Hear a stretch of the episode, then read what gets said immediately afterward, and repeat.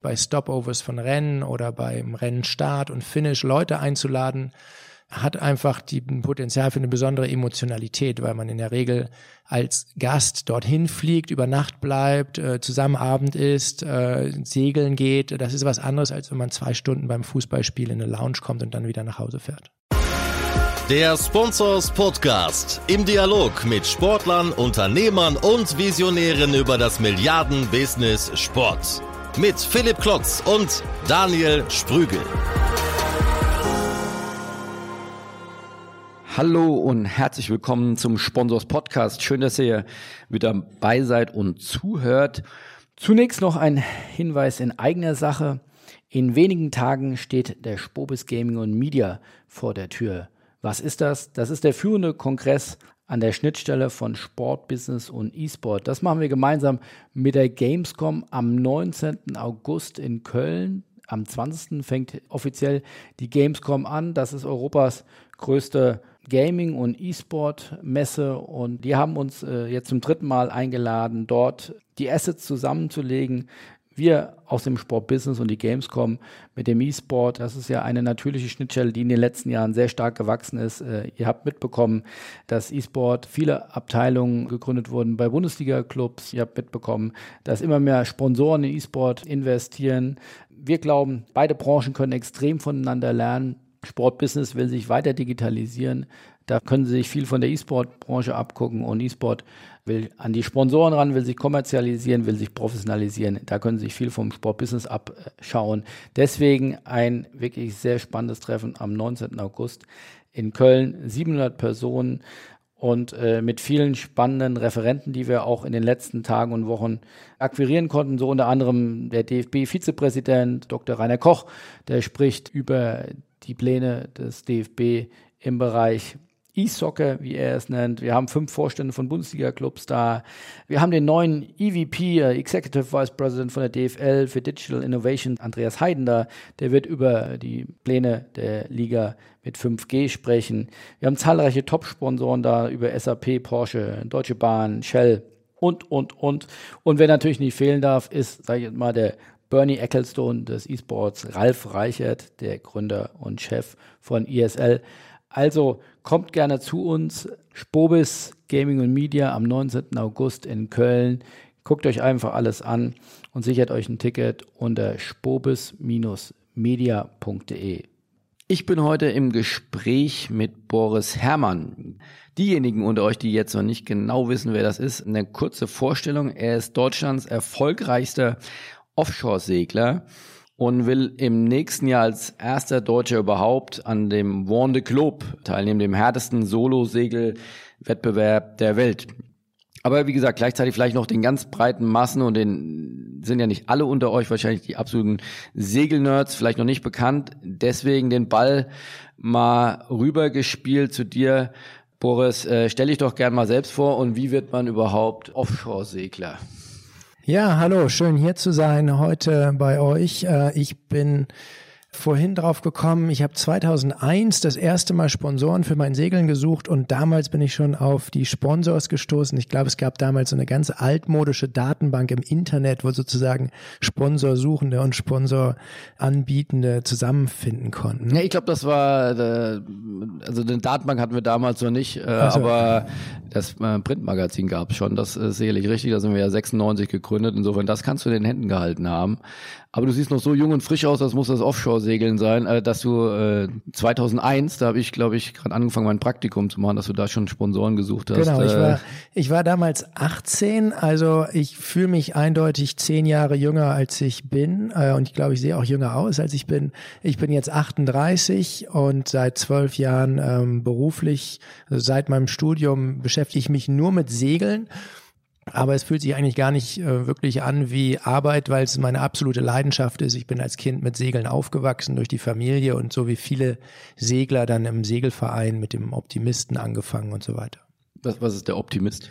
Der Optimist ist das weltweit verbreitete äh, Kinderboot. Das ist im Prinzip so eine Seifenkiste, viereckig, die man leicht auch selbst bauen konnte. Das war mal die Ursprungsidee in den 60er Jahren und das Boot gibt's halt überall auf der Welt heute und wird auch auf hohem Niveau als Jugendwettkampfsegeljolle eingesetzt. Und wie kommt man dann von der, von der Außenalster zum Offshore-Segeln? Ja, das war eine ganz simple Geschichte. Also ich habe die Leidenschaft für Segeln durch meinen Vater, durch die Familie wirklich sprichwörtlich in die Wiege gelegt bekommen. Die haben mich angeblich schon mit sechs Wochen äh, in dieser kleinen Kinderwiege dann einfach an Bord gestellt und äh, mitgenommen. Und ich bin dann jede Ferien, jeden, jedes Wochenende mitgesegelt, gezwungenermaßen. Aber ich habe es auch wirklich geliebt, äh, bis ich so 16 war und dann äh, meine eigenen Wege gehen wollte. Und die waren dann eigentlich auch der Wettkampf, das habe ich dann erst entdeckt, äh, das olympische Segeln. Ich war nie bei Olympia, aber ich habe mit diesen, das waren sozusagen meine Vorbilder, diese Olympiasegler und ich habe dann in diesen relativ kleinen Segelbooten damals halt Wettkämpfe gesegelt und nachher das Offshore-Segeln war die Kombination von beiden, die Liebe für die hohe See und der Wettkampf. In der Anmoderation oder in unserem Intro sagen wir ja, das ist der Podcast für Unternehmer, für Visionäre, aber auch für Sportler. Du bist ja heute äh, der Sportler, aber natürlich interessieren uns auch die Zahlen und das Business dahinter. Kann man denn gut äh, davon leben, wenn du sagst, du machst das jetzt seit zwölf Jahren hauptberuflich? Also kann man A davon gut leben und, und wie viel Segler deines Typs gibt's? Fußball ist ja zum Beispiel eine Sportart, wo immer mehr Geld reinfließt, wo die, die Spieler in jungen Jahren sehr viel Geld verdienen. Ist das im Segeln ähnlich in der Spitze? Mir sind ehrlich gesagt keine exakten Zahlen bekannt. Ich habe aber das Gefühl, dass sich äh, Segeln äh, als professioneller Sport gut entwickelt und vergrößert. In der Welt, in der ich lebe, kann man äh, als Profisegler äh, gut Jobs finden. Voraussetzung ist, dass man absolut reisefreudig ist, unterwegs ist. Ähm, deswegen eigentlich, ich muss irgendwo in der Nähe vom Flughafen wohnen am besten und äh, fliegt dann zu meinen Einsätzen. Und es gibt eigentlich zwei Schemata, wie man sein Geld verdient. Entweder ist man quasi Gladiator oder Legionär sozusagen. Man wird von Teams angeheuert und kriegt seinen Salär nach Tageseinsätzen, nach Tagessatz auf verschiedenen Rennbooten auf der Welt. Äh, oder jetzt wie in meinem Fall, seit einigen Jahren haben wir unser eigenes Segelteam und das hat dann auch eine eigene unternehmerische Komponente. Wir müssen also selber sehen, wie wir unser Team finanzieren, wie wir Sponsoren finden, wie wir das Projekt vermarkten und so weiter. Was ist denn so ein Tagessalär, um da mal ein bisschen Gefühl für zu bekommen?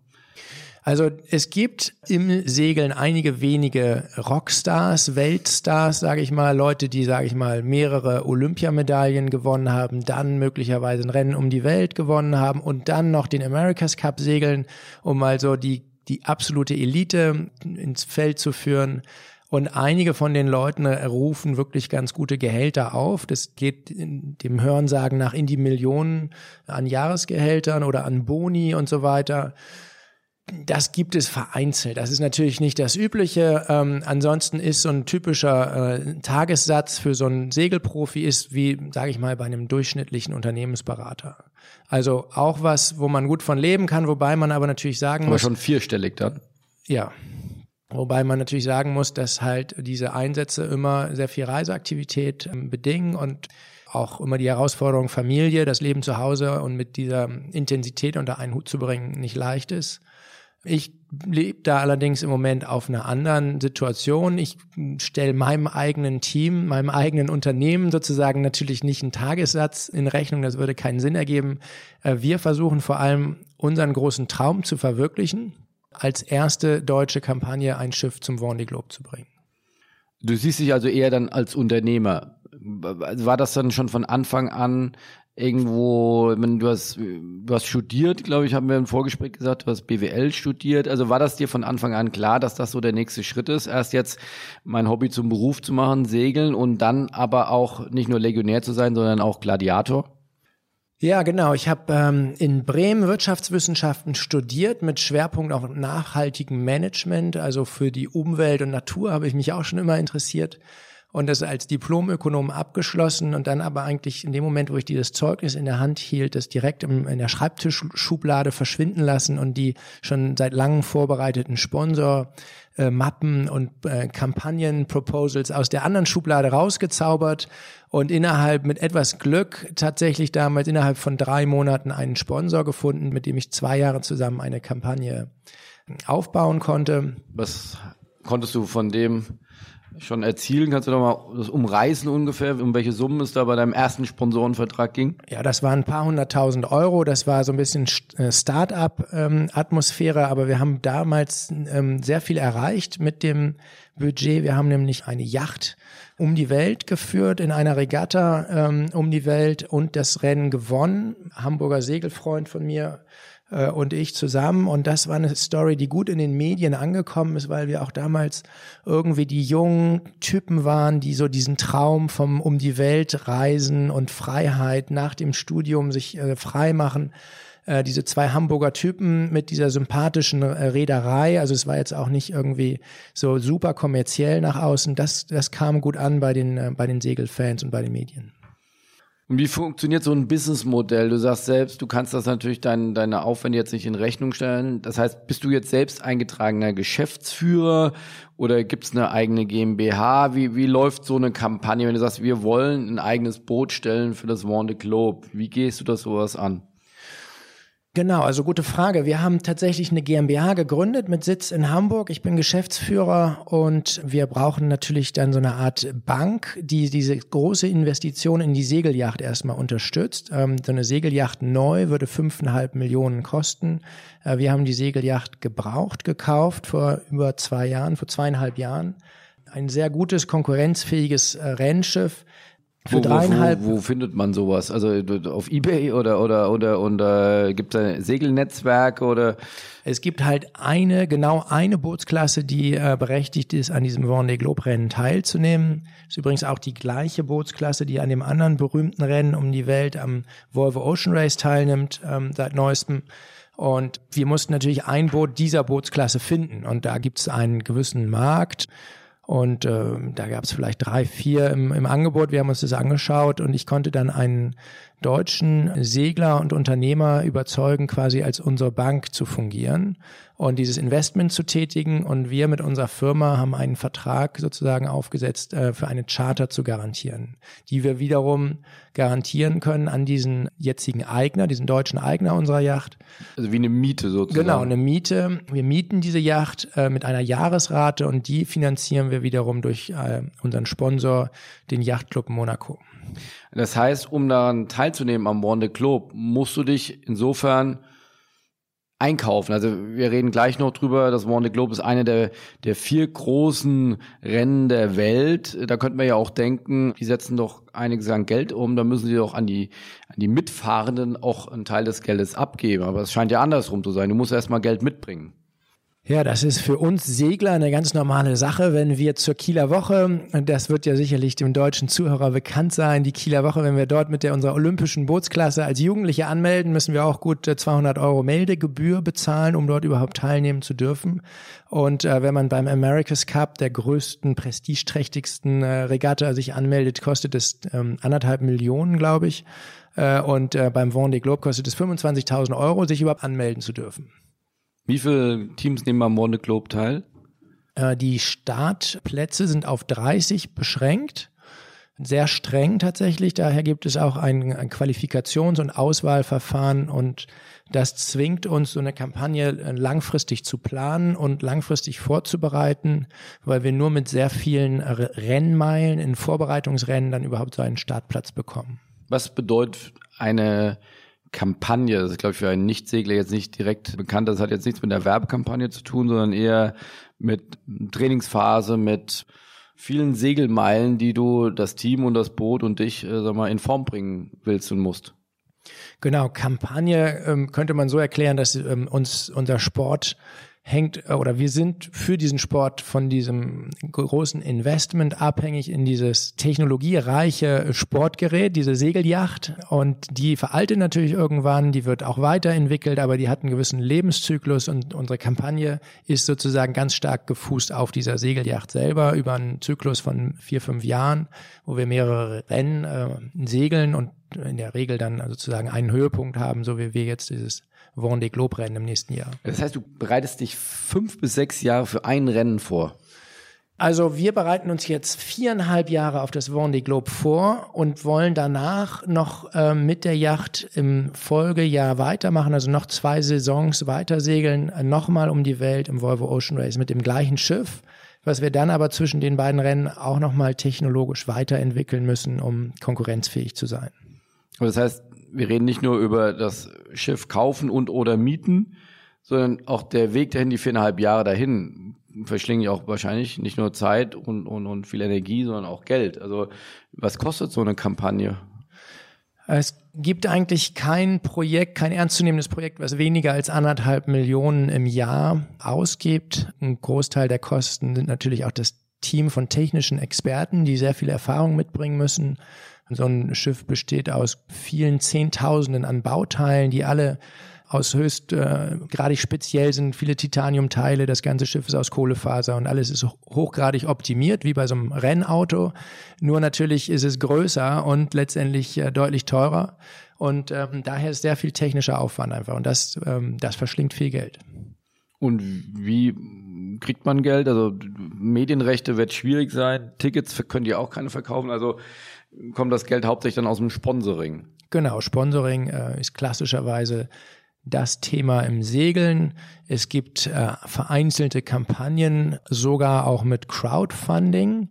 Dieses Vendée Globe ist das größte Sportevent in Frankreich, das bekannteste oder das Sportevent in Frankreich mit den meisten Mediazahlen, sozusagen den größten Mediazahlen und daher und extrem bekannt in Frankreich. Daher gab es in Frankreich auch schon Kampagnen, die sich sozusagen aus einer Vielzahl an kleinen Spenden finanziert haben aber das ist die Ausnahme. Meistens sind es Sponsoren, meistens eine große Firma, die für mehrere Jahre so eine ganze Kampagne dann finanziert. So eine Firma hast du auch gefunden? Also unser Projekt ist ein bisschen anders aufgestellt. Wir sind am Anfang losgezogen mit, der, mit dem Versuch, eine große Firma zu finden. Das ist uns bisher noch nicht gelungen. Beziehungsweise wir haben dann relativ schnell den Partner Monaco gefunden, also den Staat Monaco und aber auch den Yachtclub Monaco.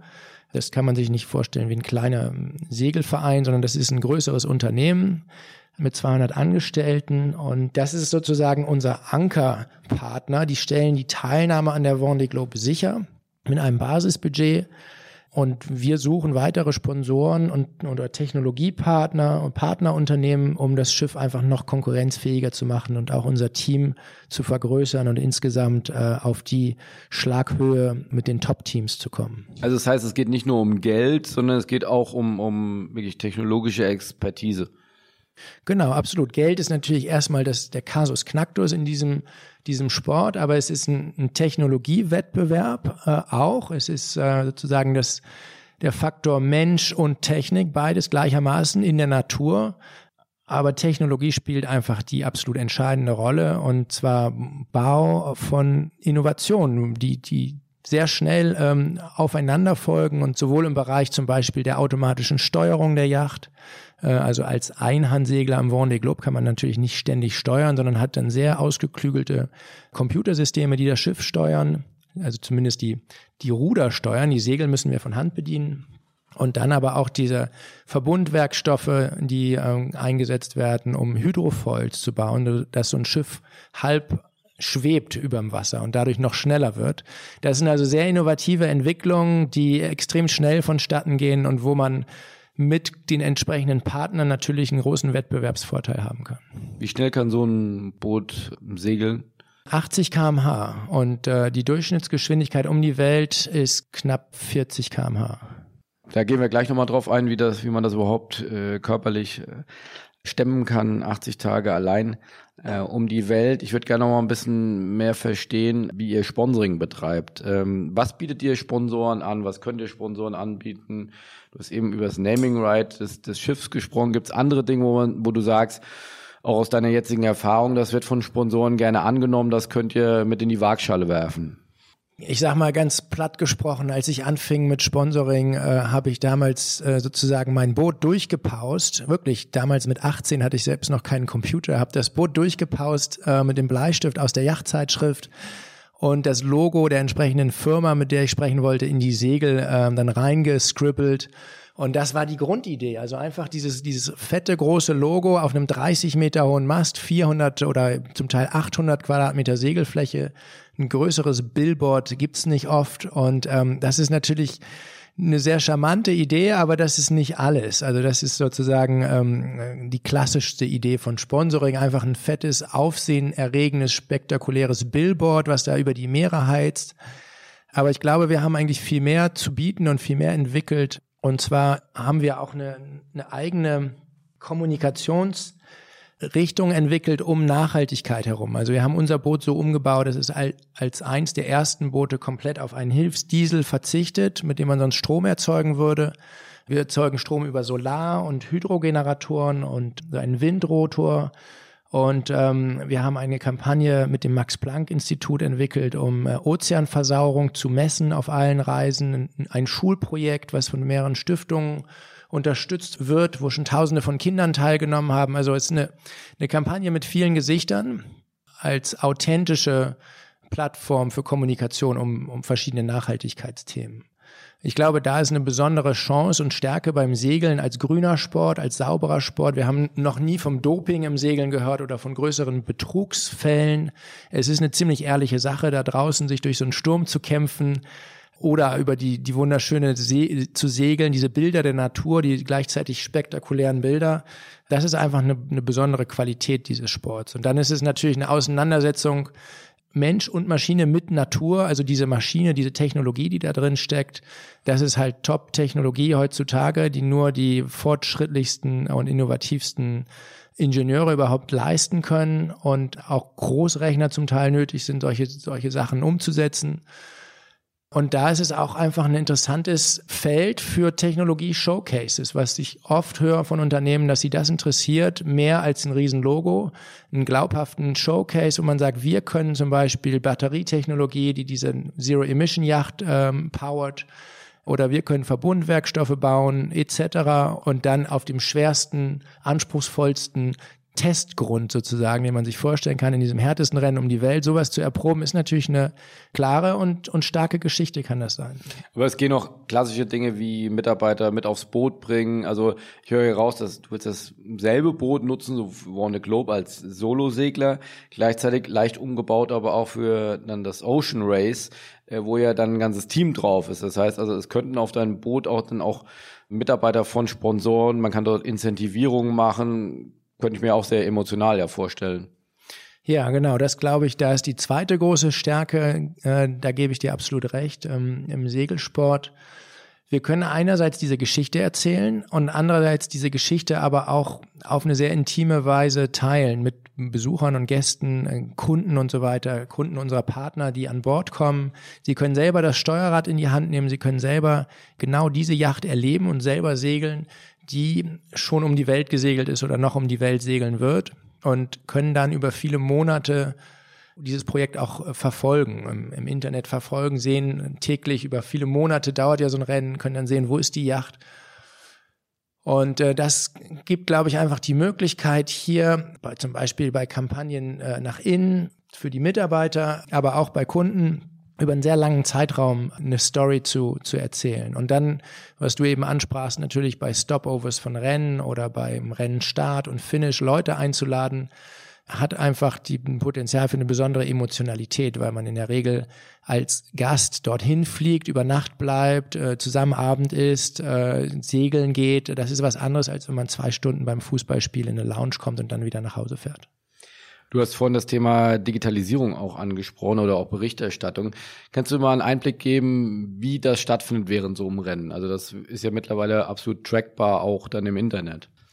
Es ist naheliegend, bei diesem Hochseesegelsport so eine Digital First Strategie zu verfolgen. Das Internet ist die ideale Plattform für uns. Wir haben über Satellitenverbindungen Breitband Internet. Wir können live von Bord berichten, live Video streamen. Wir können aber auch Technikdaten der Yacht live übertragen und Meine Vision ist, dass sich das eigentlich sehr schnell weiterentwickeln wird. Es gibt jetzt schon tolle Apps der Rennveranstalter für die Segelfans, um am Handy jederzeit die neuesten Videos zu sehen und Minuten genau zu sehen, wo ist welche Yacht, wie viel Wind weht da gerade.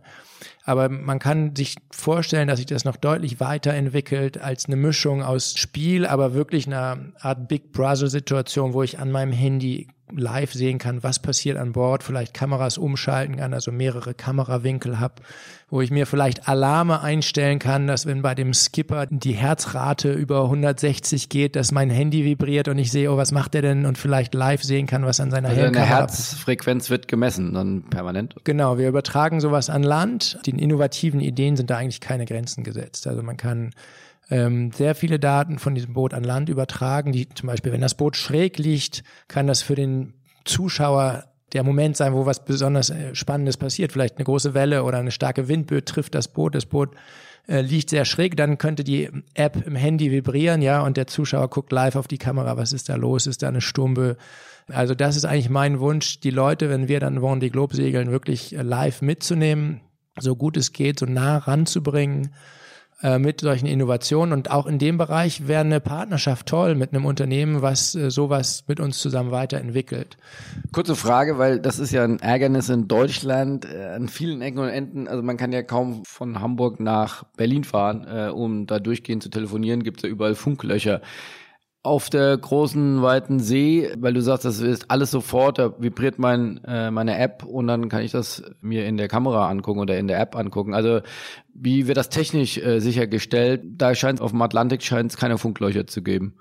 Ja, in der Tat. Das ist äh, verrückt, wenn man sich das so vorstellt. Aber wir haben ähm, tolle Satellitenabdeckung auf all diesen Routen, auf allen Weltmeeren. Die Polkappen mal ausgenommen, das ist ein bisschen anders, aber auf den Breiten, wo wir lang segeln, äh, ist eine hervorragende Satellitenabdeckung, sogar von konkurrierenden Unternehmen. Wir haben also auch eine Redundanz äh, und es ist sogar auch bezahlbar heutzutage.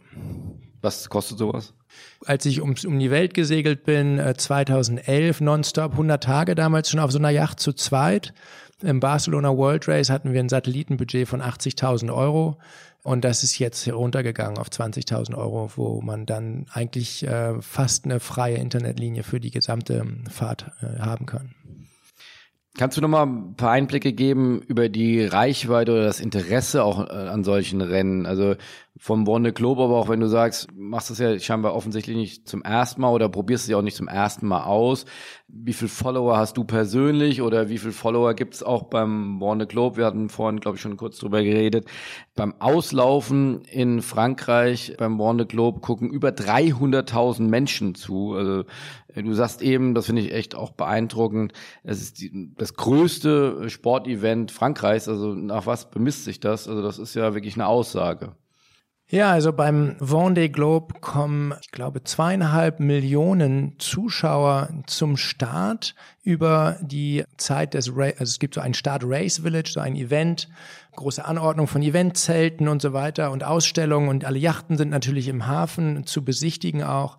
Also über gut zwei Wochen kommen dort ähm, zweieinhalb Millionen Leute zum Start und am Starttag selber sind 300 bis 350.000 Zuschauer dort vor Ort. Und es gibt ja nicht. Wo ist das? Das ist an der französischen Atlantikküste in äh, Les Sables d'Olonne, äh, in dem Departement Vendée. Und daher trägt das Rennen auch seinen Namen. Das Vendée Globe äh, gehört diesem Departement Vendée, also diesem Staat. Und die inszenieren natürlich diesen ganzen Start, aber auch die Zielankunft als großes Volksfest. Und gleichzeitig hat sich das Rennen als internationales Medienphänomen sozusagen ähm, etabliert im Segelsport. Und in der Regel sind von den 30 Startern 20 Franzosen. Also es ist sehr stark Frankreich-lastig, aber es sind auch immer zehn internationale Starter dort dabei und komischerweise noch nie ein Deutscher bisher. Was sind denn die größten Segelnationen der Welt? Also ich schließe daraus, Frankreich scheint nicht ganz abgehängt zu sein. Ja, die größte Segelnation müsste man eigentlich fast sagen Deutschland, glaube ich, wenn man es daran bemisst, wo gibt's wirklich die meisten Segler und Seglerinnen. Wir haben hier eine ganz tolle Basis an Seglern und Seglerinnen im Freizeitbereich, weil wir so viele Bagger sehen, Talsperren äh, und Seen und Küsten in hoher geografischer Dichte haben, sodass auch dieser Regattasport mit den Jollen sehr, sehr populär ist, weil man einfach jedes Wochenende in zwei Autostunden zu einem See oder einem Gewässer kommt, wo irgendwie Segelsport stattfindet. Wir haben die größte Wassersportmesse der Welt, die Boot Düsseldorf, immer im Januar. Die hat äh, sich durchgesetzt, hat andere Messen verdrängt, die Pariser Messe und ähm, andere internationale Messen gibt's kaum noch. Ähm, alle kommen nach Düsseldorf. Wir haben einen der größten Märkte für Fahrten, Yachten und Segeltourismus und so weiter. Und sehr, sehr viele Olympiasegler. Zuletzt nicht so viele Medaillen, aber historisch gesehen eine der großen Nationen im olympischen Segelsport. Also Deutschland ist toll dabei. England hat natürlich durch die Tradition mit der Navy äh, oder der englischen Historie mit den ganzen Kolonien und dem Handelsschifffahrt und der Kriegsschifffahrt der englischen Geschichte einen ganz anderen historischen Zugang zum Segeln und ähm, Frankreich ebenfalls. Amerika hat eher die berühmten Teilnahmen am America's Cup und Neuseeland ebenfalls. Neuseeland, das kleine Land, auf der anderen Seite der Erde ist extrem fanat in den America's Cup, hat ihn auch aktuell, hält sie diese Trophäe und richtet den nächsten America's Cup aus. Also es ist sehr verstreut. Äh, Segeln ist ein, ein vielschichtiger Sport und man kann jetzt nicht so eine Nation rauspicken, aber wir müssen uns als Deutsche oder als deutsche Nation nicht, nicht verstecken. Wir müssen nur mal teilnehmen an diesen großen Regatten. Das wirst du ja hoffentlich tun. Was sind denn die vier oder, oder was sind die großen Events? Es gibt ja unzählige Segel-Events. Kann man das ein bisschen clustern oder kann man mal sagen, was sind die wirklichen großen? Worauf sollte der interessierte Sport-Business-Zuhörer dann auch mal seinen Fokus richten? Ja, wir nennen das eigentlich die Big Four, die großen vier, sozusagen die großen vier ähm, Berggipfel, die aus dieser Vielzahl von Segelsport-Events rausragen, sind eigentlich die Olympischen Spiele, das Vendée Globe, das Volvo Ocean Race und der America's Cup. Wir haben ja das Vendée Globe jetzt schon ausführlich beschrieben. Einhand nonstop um die Welt, alle vier Jahre. Es startet in Frankreich, man segelt alleine um die Welt. Wer aus einem technischen Grund Schaden heraus anhalten muss, wird disqualifiziert. Man kann nicht irgendwie unterwegs Proviant nachkaufen. Also es ist wirklich eine sehr große logistische Meisterleistung, so ein Rennen überhaupt zu beenden. Und es haben weniger als 100 Leute erst geschafft, Einhand nonstop in so einem Rennen um die Welt zu segeln. Wir bemühen immer gern diesen etwas kauzigen Vergleich zu sagen, ähm, Zehntausende waren auf dem Everest, über 500 im All und weniger als 100 sind erst nonstop Einhand um die Welt gesegelt. Wir nennen das daher so ein bisschen den Everest der Meere, auch wenn diese dieser Vergleich eigentlich mehr und mehr äh, hinkt, denn auf dem Everest stehen die Leute heutzutage Schlange, in der Schlange. Ja. ja, das Volvo Ocean Race kann man sich eigentlich vorstellen, ist eigentlich eine der schwersten Herausforderungen für ein Team überhaupt, äh, weil es diese, diese Herausforderung Natur, Technik, Mensch äh, extrem kondensiert in einen Wettkampf bringt, der über acht Monate dauert, eine extrem lange Veranstaltung. Frauen und Männer sind heutzutage gemischt an Bord. Es ist also in jedem Fall eine, eine extrem interessante Teamarbeitsherausforderung, die da stattfindet. Wie, wie, groß sind die Teams auf dem Boot? Die sind heute, äh, bestehen heute aus sechs Leuten, fünf äh, Seglern und Seglerinnen und einer Person, die äh, dazu verbannt ist, nur zu berichten als Mediaman an Bord. Also Social Media Employee sozusagen. Genau, also natürlich ähm, ausgestattet mit Drohnen heutzutage. Die Leute sind ziemlich versiert, auch bei Sturmdrohnen. Jeder einzelne Schiff hat eine Drohne zur Berichterstattung. Genau, also mehrere Drohnen sogar an Bord, falls mal eine kaputt geht.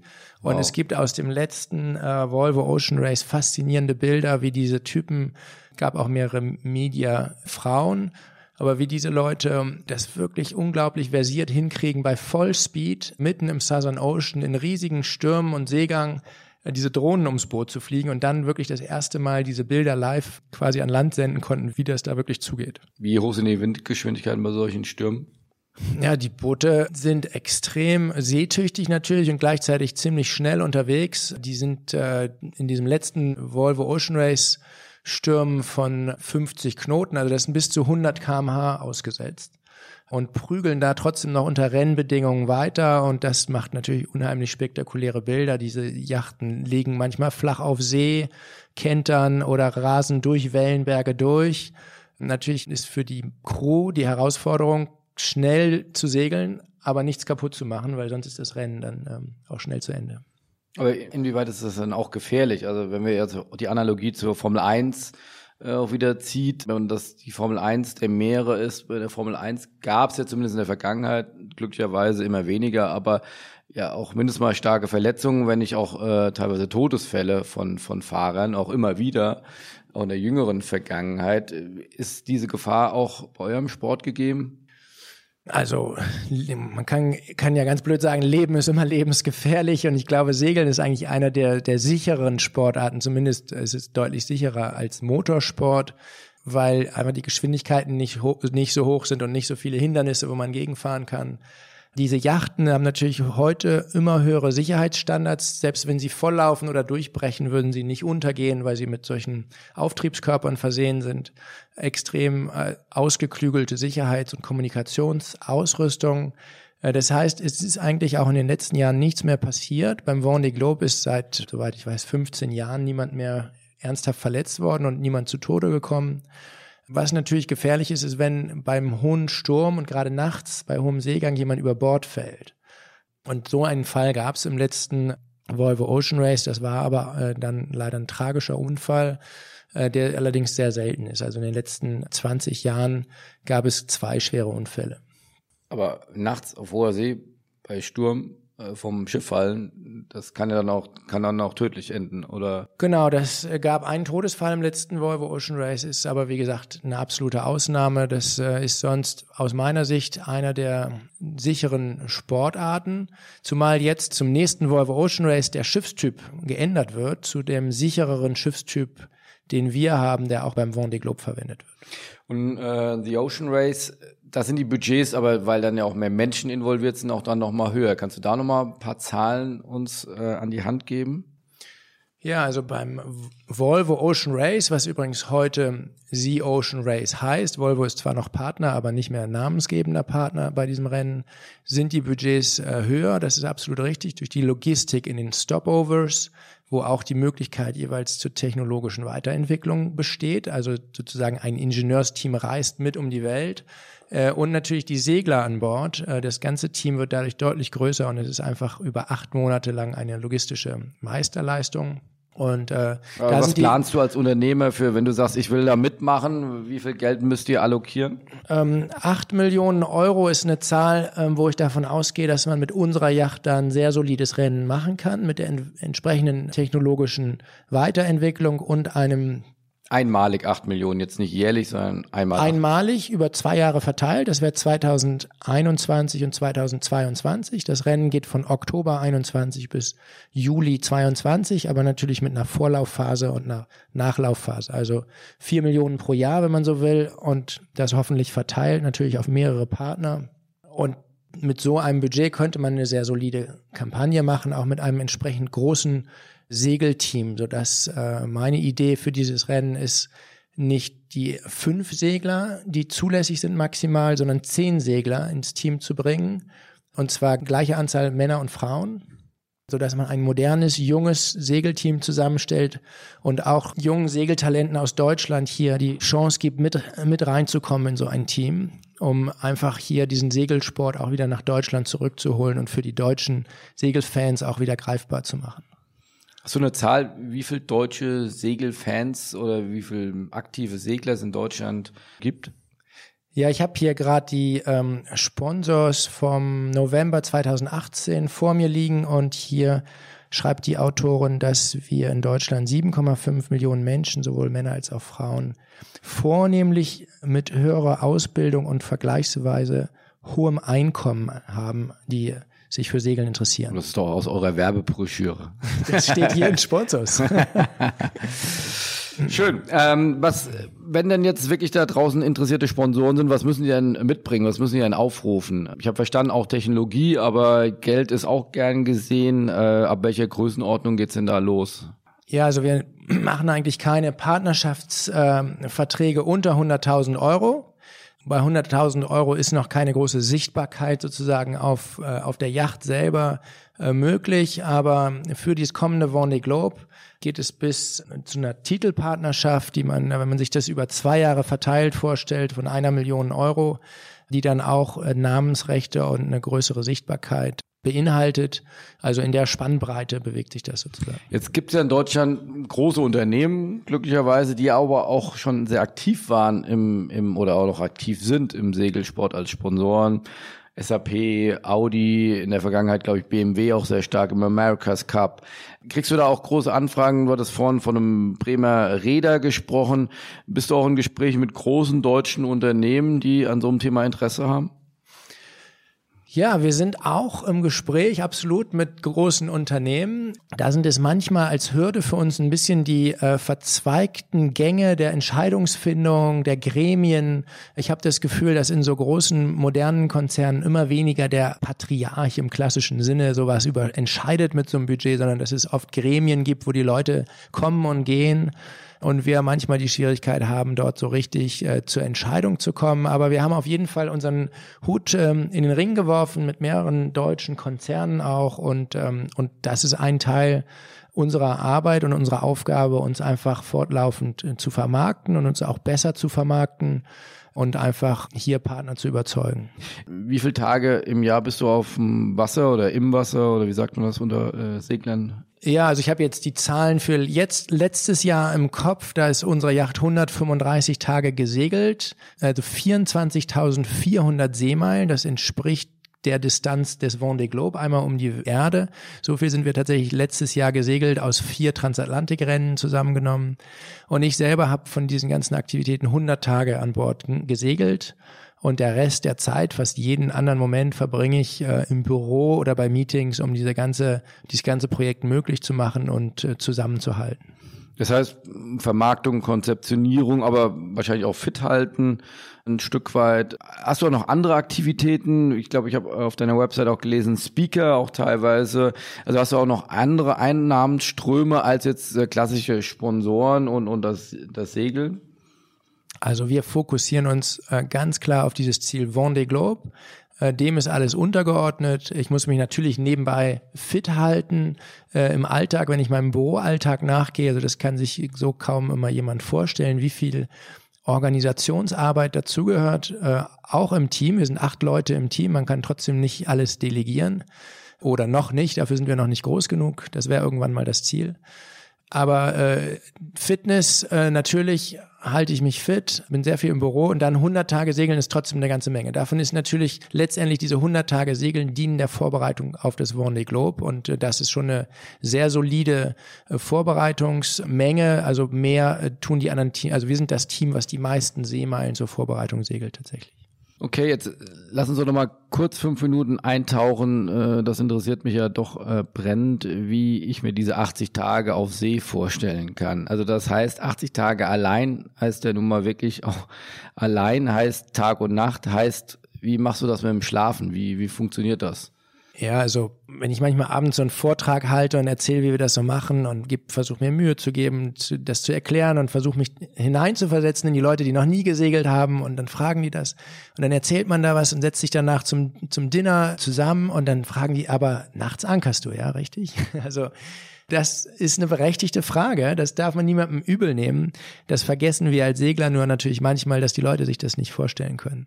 Also dieses Boot äh, hat einen Autopilot, ich drücke auf den Knopf und stelle ein paar Parameter ein und dann hält es den Winkel zur Wind, zum Wind und fährt in einem bestimmten Muster die Wellen ab. Und es gibt eine ganze Reihe von Alarmen, die ich einstellen kann, so dass ich dann im Prinzip erstmal die Hände frei habe, äh, mich um den Segeltrim zu kümmern, aber dann auch am Tag mehrere Stunden äh, am Computer zubringe, um die Wetterstrategie festzulegen. Das müssen wir nämlich selber machen bei diesem Vendée Globe Rennen. Und äh, die Zeit dazwischen, wenn der Wind konstant ist und sich nicht ändert und wenn die Wetterroute entschieden ist, ähm, nutzt man so gut wie möglich zum Schlafen, aber immer nur in kleinen Happen von maximal 45 Minuten. Das heißt, du schläfst über 80 Tage nicht länger als 45 Minuten am Stück. Genau, das ist eine der großen Herausforderungen bei diesem äh, Sport und eine der großen Besonderheiten. Wenn wir dann in, als Mannschaft segeln, wird es ein bisschen anders. Da teilen wir uns in der Regel so ein, dass wir dreieinhalb Stunden am Stück schlafen und uns regelmäßig abwechseln. Aber das ist nicht unbedingt einfach. Da seid ihr jetzt die, dann unter die Langschläfer gegangen. Schon dreieinhalb Stunden. Genau, dreieinhalb Stunden am Stück, natürlich mehrmals am Tag. Man braucht den Schlaf, um sich zu regenerieren. Wir dürfen keinen Schlafmangel anhäufen bei so einer Regatta, weil es einfach fast unmöglich ist, da draußen auf See unter Wettkampfbedingungen sich wieder dann zu regenerieren. Da wird sehr genau darauf geachtet, dass wir uns nicht übermüden oder versucht man zumindest, dieses ganze Management der eigenen Fitness, Gesundheit, Psyche, ähm, also diese Einsamkeit auch, der Angst, Stress, äh, anderer Stressfaktoren und dieses Schlafmanagement. Das ist also sozusagen so ein Komplex an sozusagen im weitesten Sinne medizinischen Themen, die Teil dieser, dieser sportlichen Herausforderung sind und wo wir natürlich auch mit Spezialisten zusammenarbeiten, mit Mentalcoaches, mit Psychologen, mit Hypnotiseuren, mit Schlafforschern, aber auch SAP hat ein Projekt zum Beispiel gemacht im letzten Volvo Ocean Race, wo sie Schlaf und Blutdruck korreliert haben und dort statistische Rückschlüsse während dieses Rennens ähm, nutzen konnten, um das Team zu beraten, Regeneration, Belastung und so weiter. Also wirklich beeindruckend. Äh, ich kann es mir nicht im entferntesten vorstellen, obwohl ich zwei Kinder habe, aber nur 45 Minuten am Stück ist, äh, ist über 80 Tage. Respekt. Ein letzter Punkt, der auch sicherlich nochmal hervorhebenswert ist, ist, äh, du hattest eben das schon mal kurz angedeutet, dass du das nicht nur unter sportlichen Gesichtspunkten angehen möchtest, sondern auch unter ökologischen Gesichtspunkten. Du hast eine Kooperation mit dem Max-Planck-Institut eingegangen. Was hat es damit auf sich?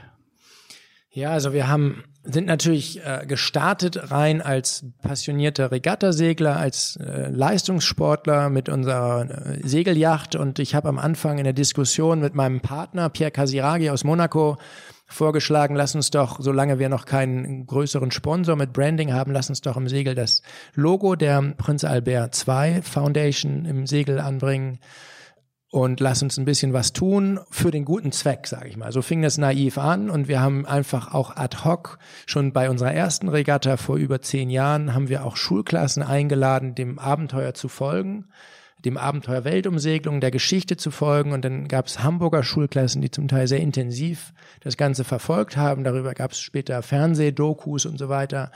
Also das war was, was uns ad hoc Spaß gemacht hat und was wir einfach systematisch in ein Projekt, in einem Projekt organisiert haben, in einer Partnerschaft heute mit äh, Stiftungen, die uns helfen, mit einer Vollzeit-Lehrkraft Schulen zu koordinieren, eine ganze Anzahl an Schulen in drei Sprachen in mehreren Ländern, die den Abenteuern unserer Segelyacht folgen und daran. Aber vor allem dann über digitale Kanäle oder macht ihr dann, das ist ja dann sehr analog, wenn man, wenn du dann Vorträge hältst oder davon erzählst, kannst du das dann auch skalieren, indem du halt dann Videoaufnahmen oder, oder ja, über Social Media das dann machst? Genau, also wir skalieren das natürlich übers Internet. Wir haben ein Education Kit entwickelt, also so eine Unterlage in verschiedenen Sprachen, die die Lehrer, die Eltern, aber auch die Kinder sich runterladen können und nutzen können. Wir verschicken sie auch an Schulen, äh, haben auch Partner, die diese Druckkosten übernehmen und so weiter. Das Wie oft ist, also, ist das runtergeladen worden schon? Äh, ein paar tausend Mal, also viereinhalbtausend Kinder, 4500 Kinder haben wir letztes Jahr gezählt, haben äh, mit diesen Unterlagen gearbeitet.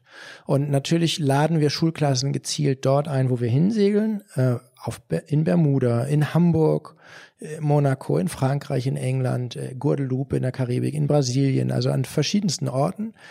Und wir versuchen auch immer mal natürlich ähm, sozial benachteiligte Schulen und Schulklassen anzusprechen, dass nicht diesem Vorurteil beim Segeln geht es nur um Elit einen elitären Sport, um diesem Vor äh, Vorurteil nicht zu viel, viel Raum zu geben. Ich selbst komme auch aus ganz einfachen Verhältnissen und viele Leute in unserem Team und äh, wir arbeiten hart, das möglich zu machen und sozusagen haben wir da so eine, auch ein soziales Bewusstsein.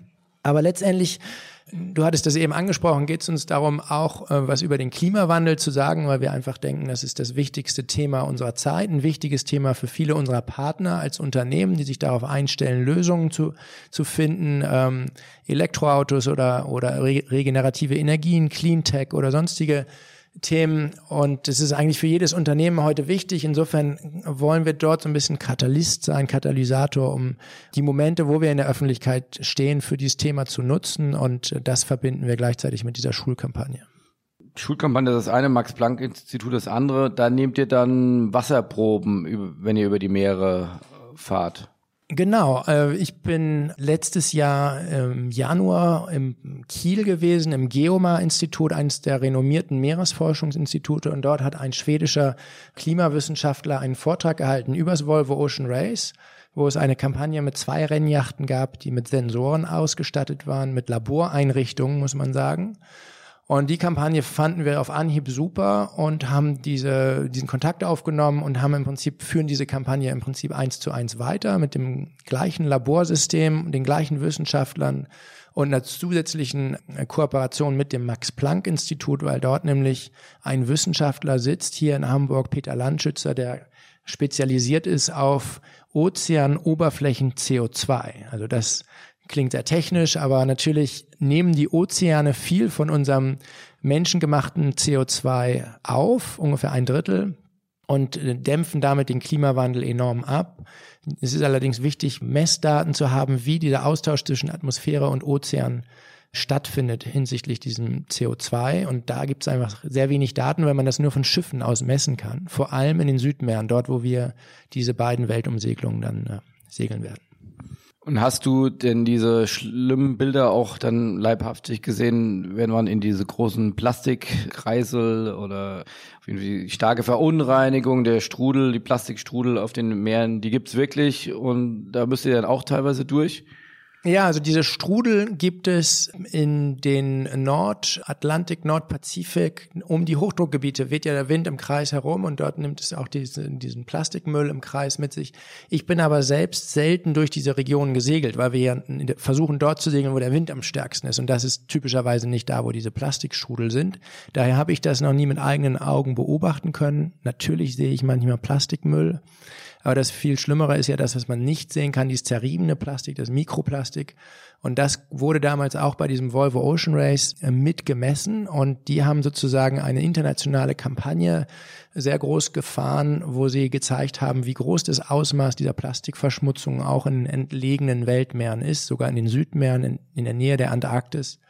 Und da haben die ganz tolle Pionierarbeit geleistet. Das ist äh, sehr bewundernswert, aber das ist jetzt nicht so doll unser Thema, weil ich eigentlich persönlich der Meinung bin, dass Klimawandel die größere Bedrohung für die Ozeane ist. Die Ozeanversauerung verändert die gesamte Biologie der Ozeane und es ist nicht nur eine Art von Verschmutzung, sondern von einer nicht wiedergutmachbaren Veränderung und da ist es einfach die, bei Plastik finde ich, ist es so eine Art No-Brainer, Plastik nicht ins Meer werfen, aber Plastik auch vielleicht nicht zu verteufeln und zu versuchen, nicht zu viel Plastik wegzuschmeißen. Das finde ich, kann man relativ leicht verstehen. Ich finde die Herausforderung für unsere, unsere Industriegesellschaft und unsere modernen Städte und Unternehmen, CO2 zu vermeiden, ist eine wesentlich komplexere und spannendere Herausforderung. Deswegen setzen wir uns mit dem Thema auseinander. Das ist gut, da bist du glücklicherweise gerade nicht der Einzige, aber da stehen wir, glaube ich, noch sehr am Anfang. Abschließend jetzt auch mal, natürlich, wir sprechen ohnehin äh, viel über die Zukunft, Warne Globe und äh, Ocean Race. Aber gibt es darüber hinaus noch, Ziel, du hast äh, The Big Four genannt. Äh, willst du denn bei den anderen zwei der, der vier auch noch teilnehmen? Du sagst, bis 38, siehst noch jünger aus, hast hoffentlich äh, noch viel vor. Sind das auch noch Ziele auf deiner großen Liste oder wie geht's danach weiter?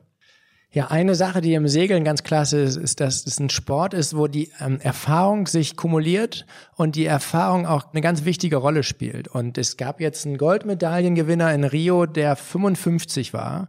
Äh, es gab einen Sieger bei dem großen französischen Transatlantikrennen letztes Jahr, der Ruth Jerome, an der ich auch teilgenommen habe. Ich war Fünfter, aber der Sieger äh, war 60 oder 61 Jahre alt. Also es ist ein Sport, den, den man lange machen kann, hoffentlich. Ist meine große Lebensleidenschaft und äh, ich bin jetzt eigentlich spezialisiert auf dieses Hochseesegeln. Es ist dann selten, dass man dort wirklich die Disziplin wechselt. Es gibt allerdings eine neue olympische Disziplin, nämlich zu zweit küstennahes Hochseesegeln über zwei, drei Tage. Mann und Frau müssen auf einem Boot zu zweit segeln. Das gibt es bei der nächsten Olympiade also bei der übernächsten Olympiade in Marseille, bei den Sommerspielen wird es das erste Mal stattfinden.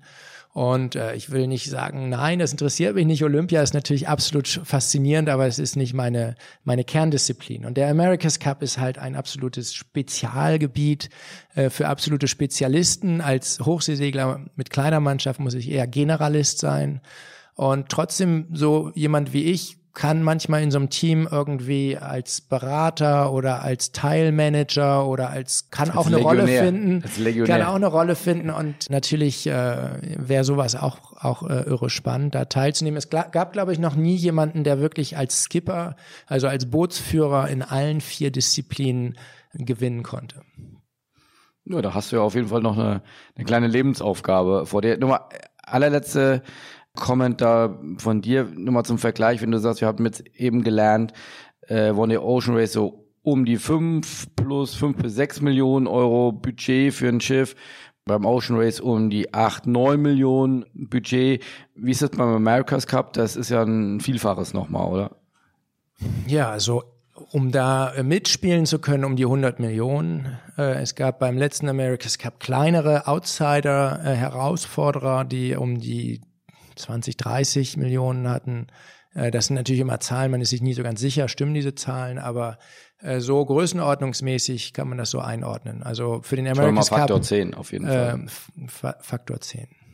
Dann hoffe ich, dass du dann auch als Legionär Faktor 10 dort verdienst oder selbst Skipper bist oder selbst dann später ein ähm, Boot auf die Beine stellst.